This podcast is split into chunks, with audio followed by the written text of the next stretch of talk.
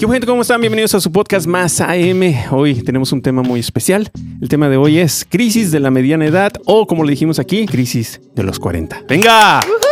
¡Yay!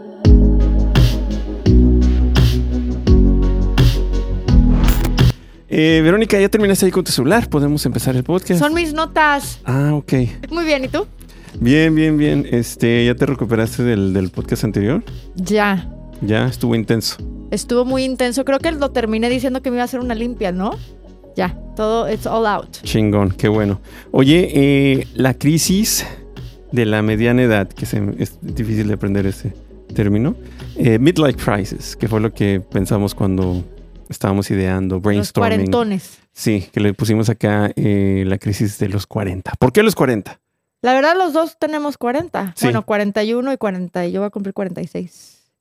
Pero vamos a empezar por ahí. ¿Qué es ¿Qué la es? crisis de la mediana edad? Es un cambio radical, viene, este, es una crisis existencial. Yo digo que más bien del tono espiritual. No se ve mucho, eh, ya para esta edad, ojalá que mucha gente haya conseguido lo que quería en términos de, pues no sé, lo material o su carrera, que ahorita viene algo más. Siento que la gente está buscando el otro componente. Sí, yo también creo que pasa mucho en ciertas ocasiones o en ciertas fechas del año. No sé cómo tú lo, lo ves. totalmente. Para Si empezar- tu cumpleaños, olvídalo, te vas a poner bien existencialista. Bueno, vamos a empezar conmigo. Yo siento que esta crisis me pegó eh, a principios de este año. ¿Por qué? Porque ya tenía 41 años de edad.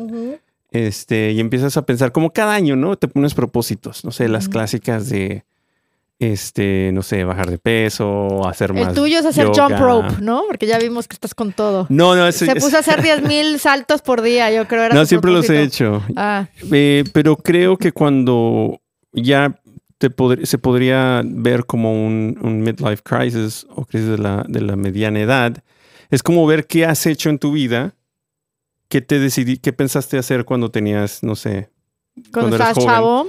y qué, qué has hecho hasta ese punto y qué no has hecho. Sí. Creo para que ti, es cuando Para ti es un año interesante, ¿no? Tienes un proyecto para este año. tengo varios, este, pero creo que ahí es donde empieza, donde Mm. empiezas a ver, y mucha gente lo, lo, lo pone así como how successful he sido y qué me ha faltado. Entonces, como, a ver, para empezar un ejemplo, ¿no? Este, en verdad, mi trabajo es lo que yo pensaba estar haciendo ahorita. ¿Y sí lo es o no? Sí, te puedo mi caso, ventanear. Ajá. Sí, ¿Sí? sin duda. Total. Sí, sí, sí, es un- desde Como hace te muchos años. veías, como así, es, tal no cual. exactamente como me veía o como yo quería estar, porque uno siempre le tira más alto. Este, pero sí, sí hasta estar haciendo lo que hago. Este, sin duda, eso sí no ha sido un problema. Para mucha Padre. gente sí puede serlo. Claro, sí, para muchísima. Para mí no. Este, pero una cosa que sí lo voy a decir es como tener familia. ¿Sí me entiendes?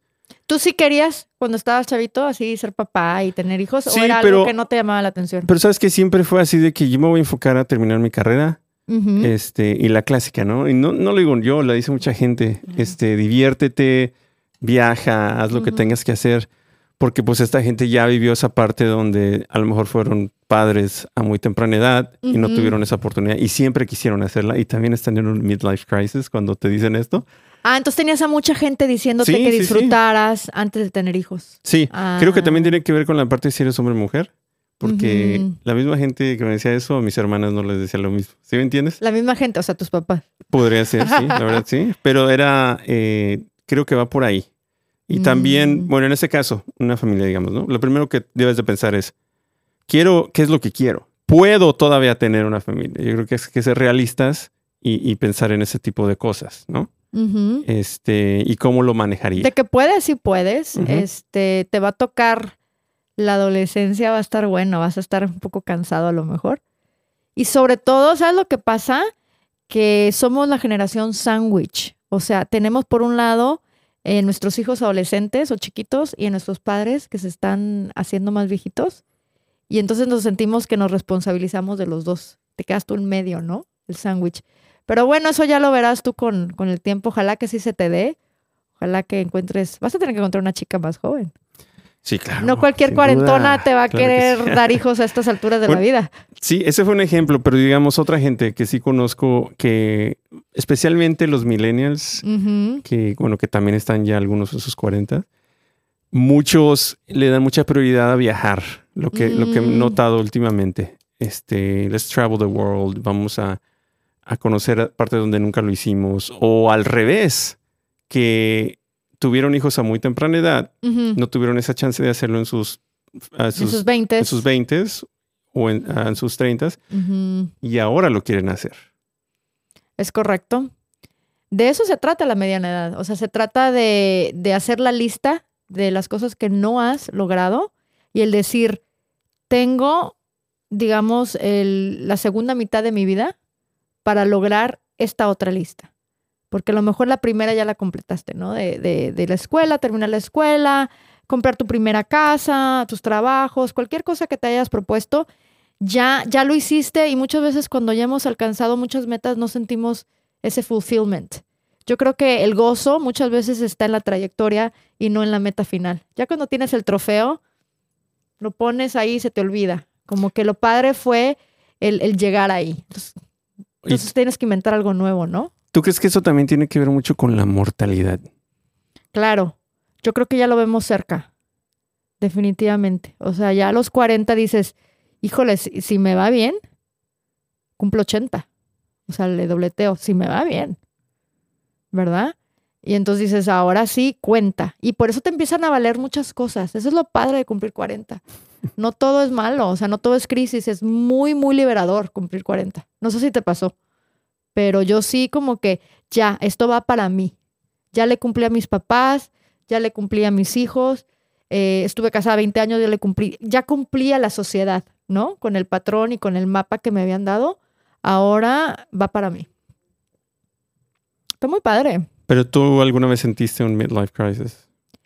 Mira, obvio, el. Eh, híjole, yo re- siempre repito lo mismo. Mi divorcio fue a los 40. Entonces, eso fue una crisis que la verdad no la sentí como midlife, la sentí como crisis.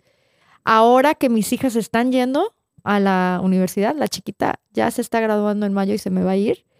El, para la mujer es dos cosas, siento. Cuando los niños se van de casa y cuando empiezan los problemas hormonales de la perimenopausia y todo eso, sí dices, aquí ya estoy ruqueando, ya. Como que sí, ahí es cuando sientes la, la crisis de la mediana edad. Entonces es cuando te pones a pensar, a ver, ¿qué no he hecho? ¿Qué quise hacer? Mm, Quiero pintar, quiero aprender a tocar la guitarra, quiero aprender a bailar salsa, quiero aprender a hacer ciertas Eso, cosas. y a cuidarte más tu salud. Ya de repente dices, eh, no sé si te tocó tu primer endodoncia a los 40, de que ya te dicen, eh, si no te cuidas, te vas a quedar sin dientes, ¿no? O sea, imagínate cuántos viejitos conocías de que tenían su, su dentadura y, y qué terror. Eh, empiezas a, a perder el pelo, cosas así que dices, físicamente estoy sintiendo los cambios. Entonces, tu salud, si tuvieras todo el manojo de tabletas que me tomo de vitaminas, colágeno, omega, glucosamina, o sea, mil cosas.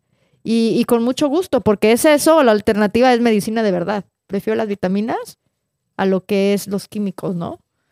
Sí, a ver que nos, que nos cuente la gente si también piensan, digamos, cuando ya estás entrando en una edad donde ya te das cuenta que ya te queda menos tiempo. Y entonces dices, a ver, espérate, yo siempre quise hacer esto antes de morirme. Perdón por ponerlo de esta forma, pero creo que sí está muy relacionado con esto. Y las cosas que todavía te interesan, porque había muchas cosas Sí, claro. de jóvenes que queríamos hacer y ya se nos olvidaron, porque a lo mejor no eran tan fundamentales. Pero si tú sigues pensando en eso a tus 40 y sabes que empezó desde chiquito, yo creo que es eh, imperativo que lo hagas. Y Porque que, if it's there still, si todavía está ahí, es por algo. y ahorita que mencionaste, estaba viendo eh, también que, el- que mucha gente piensa en o tiene esta crisis Ujú, después de los divorcios. Creo que es el, Mm. el- con el porcentaje más alto. ujú. Claro, los divorcios pueden venir a cualquier edad, o sea, puede venir a los 30, 35, 40, a los 25 te puedes divorciar.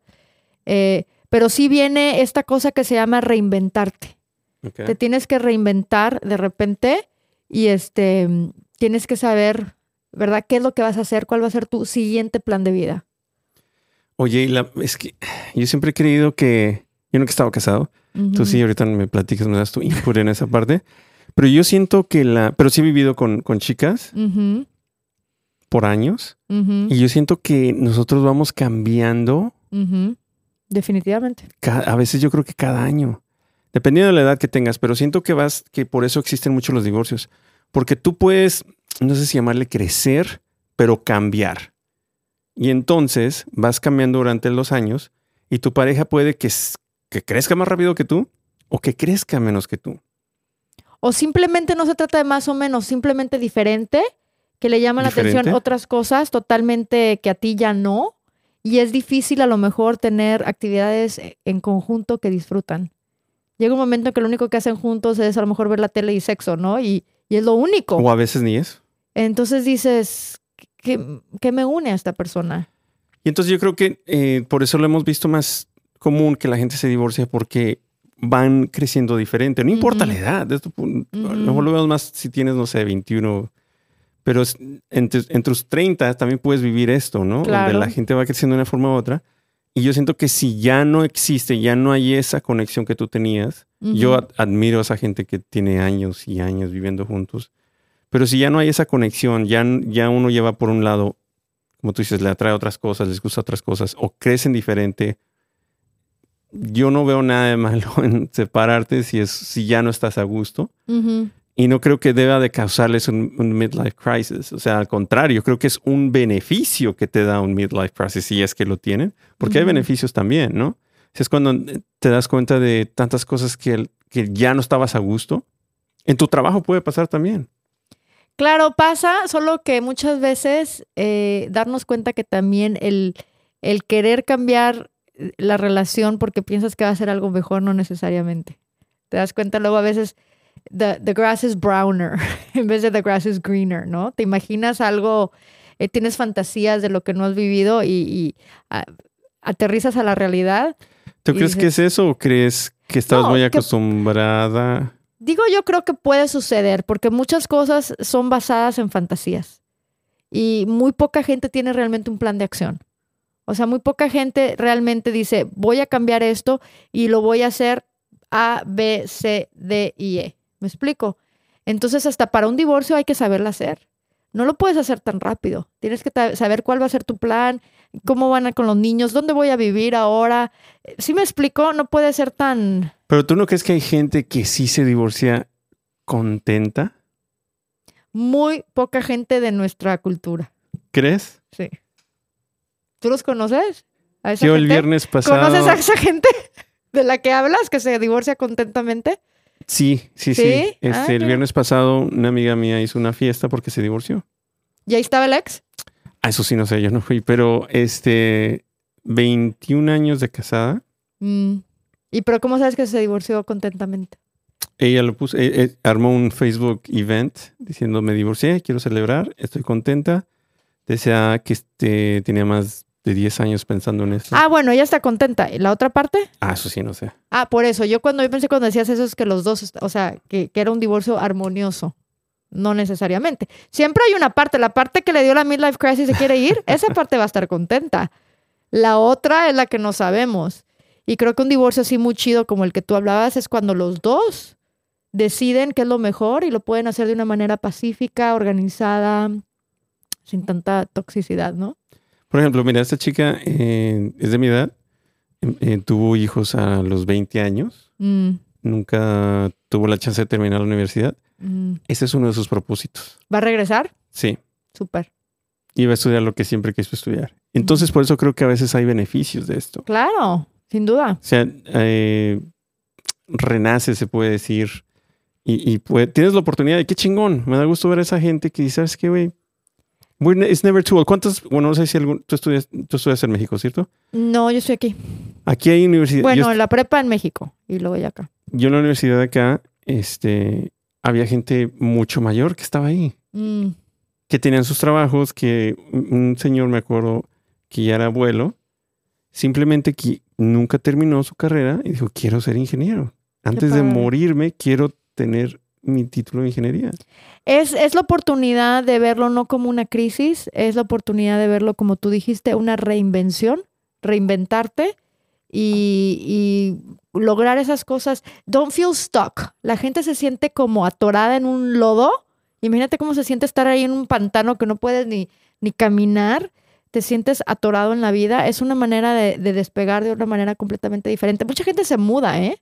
Sí, de ciudades completamente para poder experimentar eh, algo diferente. ¿Tú crees que vivir en California es lo mismo que vivir en Georgia? Claro no, que no, no. claro que no. O Nueva York. Es una experiencia totalmente diferente. Oye, ¿cómo ves esta gente que, digamos, tiene un trabajo que también todos sus sueños? Y, y de la nada dicen, ¿sabes qué? ¿Qué es lo que tenía que hacer? Me voy a ir a trabajar. En vez de ganar, no sé, ya tienen todos sus ahorros. Qué padre. Me voy a ir a trabajar tres días y todos los demás voy a estar en mi casa. ¿Por qué? Porque es lo que siempre quise hacer. Que se dedican a restaurar carros, por ejemplo, un hobby. eh, eh, eso se me hace increíble, se me hace freedom. Oye, ¿qué le dices a los que creo, y yo conozco algunos cara de ahí? travieso ahí. No, no, es que conozco algunos algo. ahí que, eh, amigos míos, que, Acá, ¿no están que por siento acá? que no estaban. Sí, ahí hay uno allá atrás, el que se acaba de hacer el pinche ah, facial. Mira, mira, mira. Este, que Ya- como que siento que se, se, sepa- se separan y el pinche fiesta, El como si tuvieran. Así yo conozco uno también. ¿También está acá? No, Ah, ¿no? ¿Se hizo un facial también o no? no, no, no, Ah. que hizo, hizo mucha fiesta con, con nada más se divorció. Pues mi ex, claro. ¿Él crees que tuvo un midlife crisis? ¿O simplemente quería hacerlo? Eh, quería hacerlo, pero fue parte también de una reinvención total. O sea, es una definición del midlife crisis total. La gente cuando me preguntaba, ¿y, y por qué se separaron a midlife crisis? Pues había cumplido 40 también, como que coincidía, ¿no? Con todo eso. Y, y sí, la vida, la vida continuó de una manera muy diferente.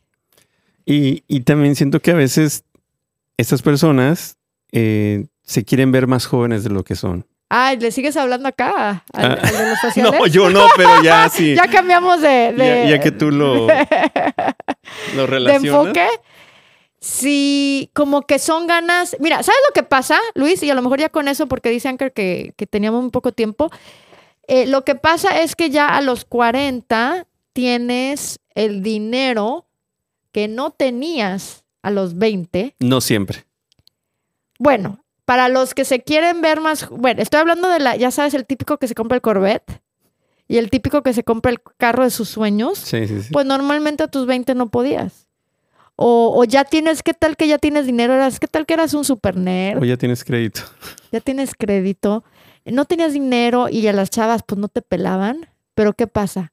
La chava de 40 ya empieza a sentir su midlife crisis, no se siente tan atractiva, ¿verdad? Y el chavo de 45 y todo, que a lo mejor esta chava le gustaba, ya de repente eh, existe una posibilidad porque él tiene dinero, le puede dar una buena vida y, ella se siente, she's down on her luck, ¿verdad? Se siente como down y de repente viene esta oportunidad que a lo mejor él quería con ella desde que tenía 20. Entonces, eh, sí presenta varias oportunidades la vida y, siento que las debemos de aprovechar. Sí, si se nos presentan, si es algo que queremos hacer, ¿verdad? Tampoco no nos vamos a obligar a divorciarme porque, ay, yo creo que él me va a ir mejor. No. Si tú realmente lo sientes, sientes esa necesidad de cambiar, tienes necesidad de dejar tu trabajo, de hacer algo totalmente nuevo, tiene que nacer de ti. Y yo siento que, que, que todos cambiar de trabajo, por lo menos aquí en el país donde vivimos, puedes hacerlo y Mm. no te afecta tanto. O sea, la neta, yo, yo qué chingón, este, en mi trabajo, en la universidad, amigos en común, que yo sí los he visto que dicen, ¿sabes qué? Yo siempre quise hacer esto. Eh, tengo un amigo que se fue un año de, de World Around the World. eh, En todo el mundo se fue de viaje. Se la pasó con madres, regresó diferente, hasta más contento. El sabático que le dicen. Sí, un año así literal se fue todo, todo el mundo. Y, y qué chingón. Eh, ahorita hablé del ejemplo del señor, bueno, varios que vi, pero uno en especial, un señor que, que estaba estudiando ingeniería con, con nosotros. Y al principio nosotros, mis amigos, los que estábamos de la misma edad. y de veintitantos, de sí. 19, 20. Pues eh, decíamos, ah, este señor, qué pedo, güey. Nunca entendimos esa parte. ¿Por qué regresas a estudiar? Como que qué flojera, si ustedes a duras penas no iban y se levantaban, decían, Sí, ¿con qué ganas voy a ir a mis 60? pero este señor todo el tiempo estaba contento, todo el tiempo Ay, se veía, lindo. estaba aprendiendo, se sentaba con nosotros. a Levantaba la mano para, Sí. para participar, ¿no? Y en ese entonces a lo mejor no nos damos cuenta de qué es lo que él siempre quiso hacer. Bueno, sí nos lo dijo, pero no sé cómo decimos. And you show up con esa actitud. O sea, él se presentaba con esa actitud que tú dices, Sí. con alegría. Se le nota que está haciendo lo que quiere, que está cumpliendo un sueño. Cuando tú lo que estabas haciendo era simplemente seguir eh, lo que Nosotros te habían tra- siguiendo- trazado tus padres. Nosotros estábamos siguiendo algo que la sociedad te impone a veces. Exacto. De Y él estaba haciendo lo que él quería. lo que él quería. Te digo algo, y es muy personal. Yo cuando estaba estudiando, yo no sabía ni qué quería estudiar. Mm, Para mí fue un pick. Es más, fue mi advisor que me dijo, tú eres bueno en matemáticas y ciencias. Haz Dale. algo honesto. Yo ni quería estudiar ingeniería. mira. Sin embargo, entonces este señor sí quería estudiar ingeniería. Siempre Oye, quise estudiar ingeniería. Pero ahorita harías algo diferente. Que estamos hablando del midlife crisi- crisis. Todo esto de los medios, bien que te gusta. Sí, sí, sí, Todo sí. esto lo de la música y, y el entertainment. Sí, Como lo tuyo, ¿no? También. sí, sí, sí, sí. Me gustaría esto que estamos haciendo sin duda. La música no, porque ya lo Ujú. probé. Hice todo lo que tenía que hacer. Ya. Y llegó un punto donde, la verdad, desde muy chico me di cuenta que no quería ser el siguiente Kurt Cobain. Dije, ni quiero, no me gusta esto. Una cosa es que te gusta tocar y otra cosa es seguir en ese business, porque al final del día es un negocio. Desde muy chico dije, no, voy Por aquí no. por aquí no va. Y eso es parte de, de algo que viene relacionado. De hecho, iba a ser a lo mejor un tema que íbamos a tocar el día de hoy. Pero viene relacionado el seguir eh, tu intuición, seguir tu corazón, el follow your heart. Yo creo que tu corazón no te va a mentir. Me explico, la gente te puede dar opiniones que quizás sean buenas, quizás no. Em, las cosas pueden cambiar, pero si tu corazón te dice por aquí no, tienes que saberlo que, que no vas a terquear y vas a seguir ahí en la música si, si ni es ni tu pasión, ¿no? Sí. O sea, pero cuánta gente que, que porque, el- porque alguien mal le dijo o porque pagaban bien, no siguen, eh, they don't follow their heart, no siguen su corazón y siempre se quedan con esa espina en, en el corazón igual, o sea, que se dice se queda con esa espinita que no se la pueden sacar y no pueden ser como el viejito, no pueden ser felices. Oye, porque bueno, ahorita tocado muchos puntos de los de las posibilidades o, o- u oportunidades que te dan estas eh, crisis de mediana edad. ¿Qué tal la parte negativa? Hay gente Híjole, que, Es muy dark, es que- muy oscura la parte negativa. que decide aislarse, que decide no so- socializar, que entra en pánico, que entra en algún tipo de, no sé, güey, de Las comparaciones, tomar. em- las adicciones, Adicciones. muchas adicciones empiezan en el midlife. Eh, porque ahora sí que no estás contento con lo que has hecho, pero ahí es como todo. Yo creo que viene una decisión. Cuando no estás contento, viene una decisión. O cambio o me quedo atorado en el lodo como he estado. Y, y yo no sé qué es lo que existe, que en algunas personas existe esa luz, ese pensamiento, pues cambio mañana y ya, no hay problema. Y otra gente que decide quedarse atorada. Entonces, ese es como un fenómeno para mí muy interesante el estudiar. Yo creo que los psicólogos y todo eso, el, el por qué algunos lo pueden ver positivo y alguna les dan el spin totalmente negativo y acaban peor. Sí. Entonces, digamos, toda esta gente que, que decide no socializarse, Mm. eh, que, que decide no saber nada del mundo. Creo que se están comparando, ¿no? Y también esto lleva a muchos, y no me gusta meter mucho en este tema, pero muchos suicidios. Sin duda. Entonces también hay una parte muy oscura de, de este tipo de crisis. Porque a lo mejor ya no te sientes tan seguro de ti mismo. Sientes que fracasaste en la vida. Exactamente, pero también tienen ese pensamiento, como tú lo acabas de decir, ya fracasé, como que si no hay mañana, como que piensan que, que todo contó hasta los 45, que la gente te va a juzgar por lo que hiciste a tus 45, cuando hay muchísima gente que hace, se hace de un hombre y de quiénes son y del éxito después de los 45. Muchísima gente. O sea, yo te puedo nombrar un par que, conozco de, de- de ser normales a hacerse millonarios eh, a los 45, 50. Entonces, o sea, el, el, eh, es la pérdida de la esperanza, ¿no? Cuando pierden la esperanza. Sí, muy importante. Eh, te pusiste triste. No, no, estaba Eh, Estaba, Hay que cambiarle. no, estaba pensando que creo que conozco más gente que le ha ido mal en este le- tipo de crisis que bien. Mm. Importante también con quién te juntas. Sí. Dicen que tú eres el promedio de las cinco personas con las que más estás. Entonces, si estás viviendo una crisis de la mediana eh, edad, es importante ver a tu alrededor quién está a tu alrededor. Si son personas que también están defraudadas de la vida, decepcionadas, eh, sería buena idea alejarte, porque ahí vas a estar. ¿Me explico? El que con lobos se junta a aullar se enseña, ¿no? Sí, claro. Entonces, digamos, esa sería una de las soluciones, ¿no? Eh. Ver tu alrededor, este, o si conocen a alguien, hay que hablar con esta persona, hay que ofrecer ayuda, ¿no? Hay que ver en qué podemos ayudar. Porque a veces que esa gente lo único que necesita es que le digas, güey, ¿cómo estás? Claro. Te vemos diferente. O ayudarles con un plan de acción. Muchas veces es saber que quiero hacer algo, saber que no estoy contenta, pero no tiene los pasos. Y es mucho más fácil mu- muchas veces que la persona que está viendo de afuera hacia adentro te puede decir, güey, tan fácil, te ayudo, te inscribes en la escuela. No tengo dinero, vamos a la escuela estatal, a la gratuita, a la técnica. Eh, consíguete la beca en donde, no sé, me explico, puedes pagarlo una vez que te gradúes.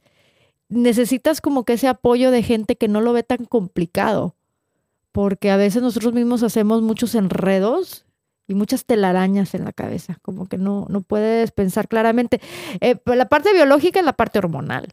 O sea, tanto al hombre como a la mujer eh, empiezan a cambiarle las hormonas a los 40, empiezan a bajar, que si, si sientes que eso te está impactando mucho en tu cerebro también, porque tiene que ver mucho con la claridad de pensamiento, si necesitas ayuda, eh, uno, balancear hormonas si puedes, dos, rodearte de gente que te pueda dar esa claridad que a ti te falta. Sí, también otra cosa, y tú practicas mucho esto, no, tiene, no estoy diciendo que estés en esta crisis, pero ir a un terapeuta. Sí, bueno, yo ahorita ya no estoy, pero estuve en terapia, híjoles, por lo menos yo creo que unos tres años.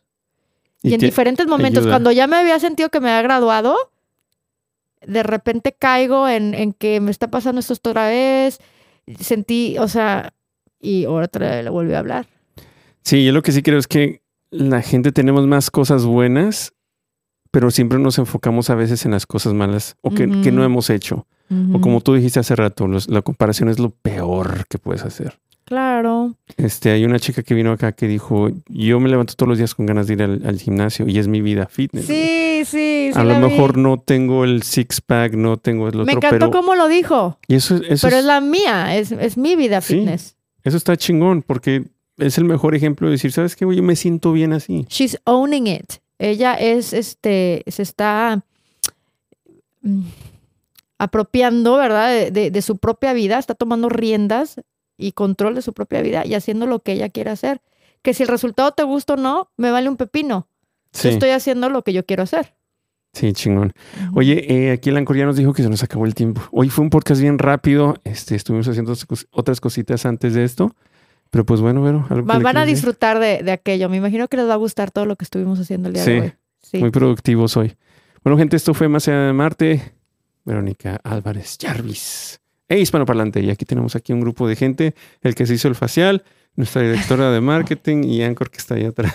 No estamos solos el día de hoy. Gracias, chicos, por Nos acompañarnos. vemos. ¡Eso! ¡Vámonos!